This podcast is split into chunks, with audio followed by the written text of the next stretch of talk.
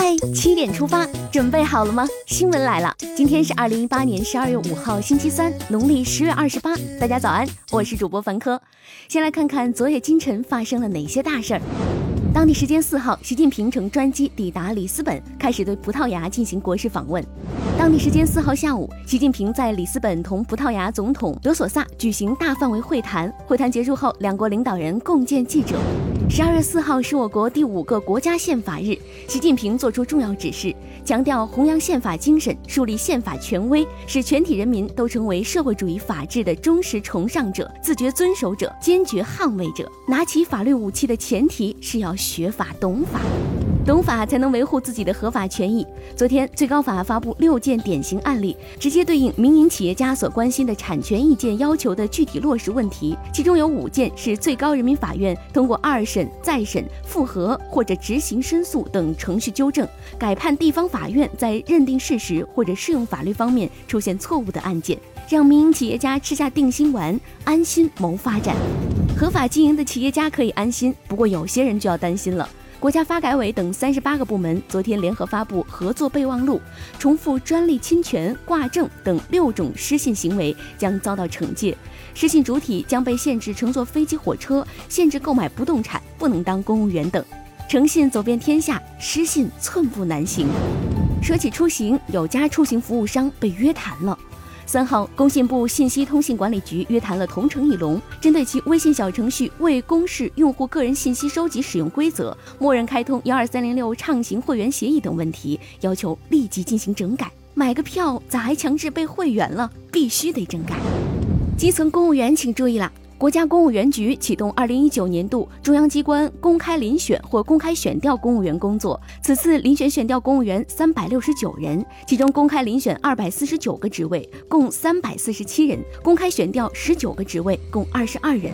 来关注一起在日中国人被拘捕事件。昨天，中国驻札幌总领事馆连发三条相关消息通报，表示，十一月二十六号，北海道警方通报称，十一名中国公民因涉嫌非法滞留被警方拘捕。总领事馆要求日警方对我被拘捕人员提供人道主义待遇，对案件进行公平公正调查。日本警方三号回应，被关押的十一人相关案件仍在调查取证，有关结果将及时通报中国总领馆，持续关注。现在关注一条总台独家内容。不同的节日，不一样的故事。中央广播电视总台文艺之声推出十集系列专题节目《我们的节日》，以声音纪录片的方式展示各民族独特的节日风俗。央广新闻微信公众号正在呈现，欢迎关注。接下来了解一组国内资讯。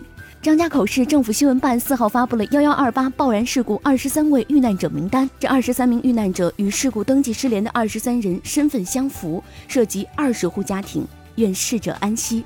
断崖式降温要来了，预计今天起至七号，北方大部气温将下降六到八摄氏度，南方地区降温四到六摄氏度，黄淮、江汉等地有小到中雨或雨转雪。断崖降温太无情，没有秋裤真不行。下面来打一条硬核广告。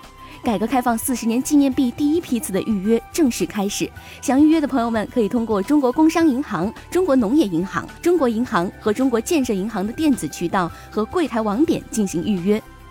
前方高能，你的微信可能被勒索。近日，国内出现新勒索病毒，要微信支付二维码付赎金，并窃取用户各类账号密码。昨天，微信回应称，已第一时间进行处理，用户财产和账户安全不受任何威胁。除此之外，最近不少支付宝用户都收到了以“支付宝红包”为开头的短信。据蚂蚁金服方面回应，这些短信并非支付宝官方发送。如果这些短信带有链接或其他有风险的内容，请大家注意甄别。电子支付套路深，索要密码别当真。OFO 退押金又生风波。昨天有媒体称，OFO 退押金按钮已变成灰色，无法点击。OFO 对此回应，退押金按钮灰色是正常状态，是正常的挽留用户设置，不存在不能点击的情况。如果真心挽留，何不用行动来证明？需要证明自己的，还有这个又闹上热搜的系列马拉松。二号南宁马拉松比赛中，获得冠军的埃塞俄比亚选手冲线后遭工作人员拉拽。三号，南宁市体育局表示，拉拽选手目的是为了保护他，因选手差一点摔倒，工作人员要扶住他。这是一个拽不拽和服不服的问题。有些问题还可以争论一下，有些问题却应该成为共识。比如斑马线上要让人。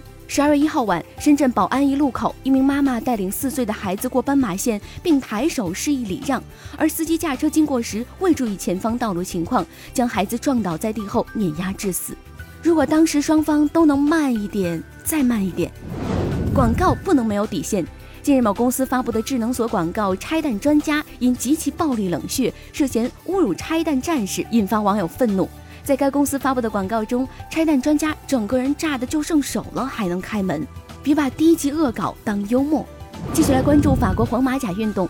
在黄马甲持续不断的抗议浪潮之下，来自法国政府的消息人士称，总理爱德华·菲利普将宣布暂停提高燃油税。十二月一号，法国巴黎爆发大规模示威游行活动，抗议法国政府加税，尤其是燃油税，以及反对总统马克龙的领导。印尼公路施工项目日前遭到当地武装分子袭击，共造成三十一名工人死亡。警方说，目前尚不清楚武装分子发动袭击的动机。坚决反对一切针对平民的恐怖活动。接下来是今天的每日一席话：物之不齐，物之情也。二零一四年九月五号，习近平总书记在庆祝全国人民代表大会成立六十周年大会上发表讲话，他引用“物之不齐，物之情也”，指出世界上不存在完全相同的政治制度，也不存在适用于一切国家的政治制度模式。物之不齐，物之情也，出自《孟子·滕文公上》，意思是天下万物没有同样的，他们都有属于自己的独特个性，这是客观情形。最后进入今天的每日话题：陪娃写作业，妈妈考出了教师资格证，不知从什么时候陪娃写作业竟成了高危工作，许多家长对此都有心声，宁愿辛苦工作加班，也不愿陪娃在家做作业。然而有的家长却与众不同。近日，一位年轻妈妈陪娃写作业，自己居然顺便考出了教师资格证。提到自己的妈妈，女儿得意地说自己有一个三有妈妈，有专业的指导，有学问，有自由的空间。消息传出后，网友敬佩不已。有的网友说，现在教孩子写作业的门槛都提高了。也有网友认为，一起成长才是对孩子最好的教育。对此你怎么看呢？一起来聊聊吧。好了，今天的七点出发就到这里。更多精彩新闻，请关注央广新闻微信公众号。我们明天再见。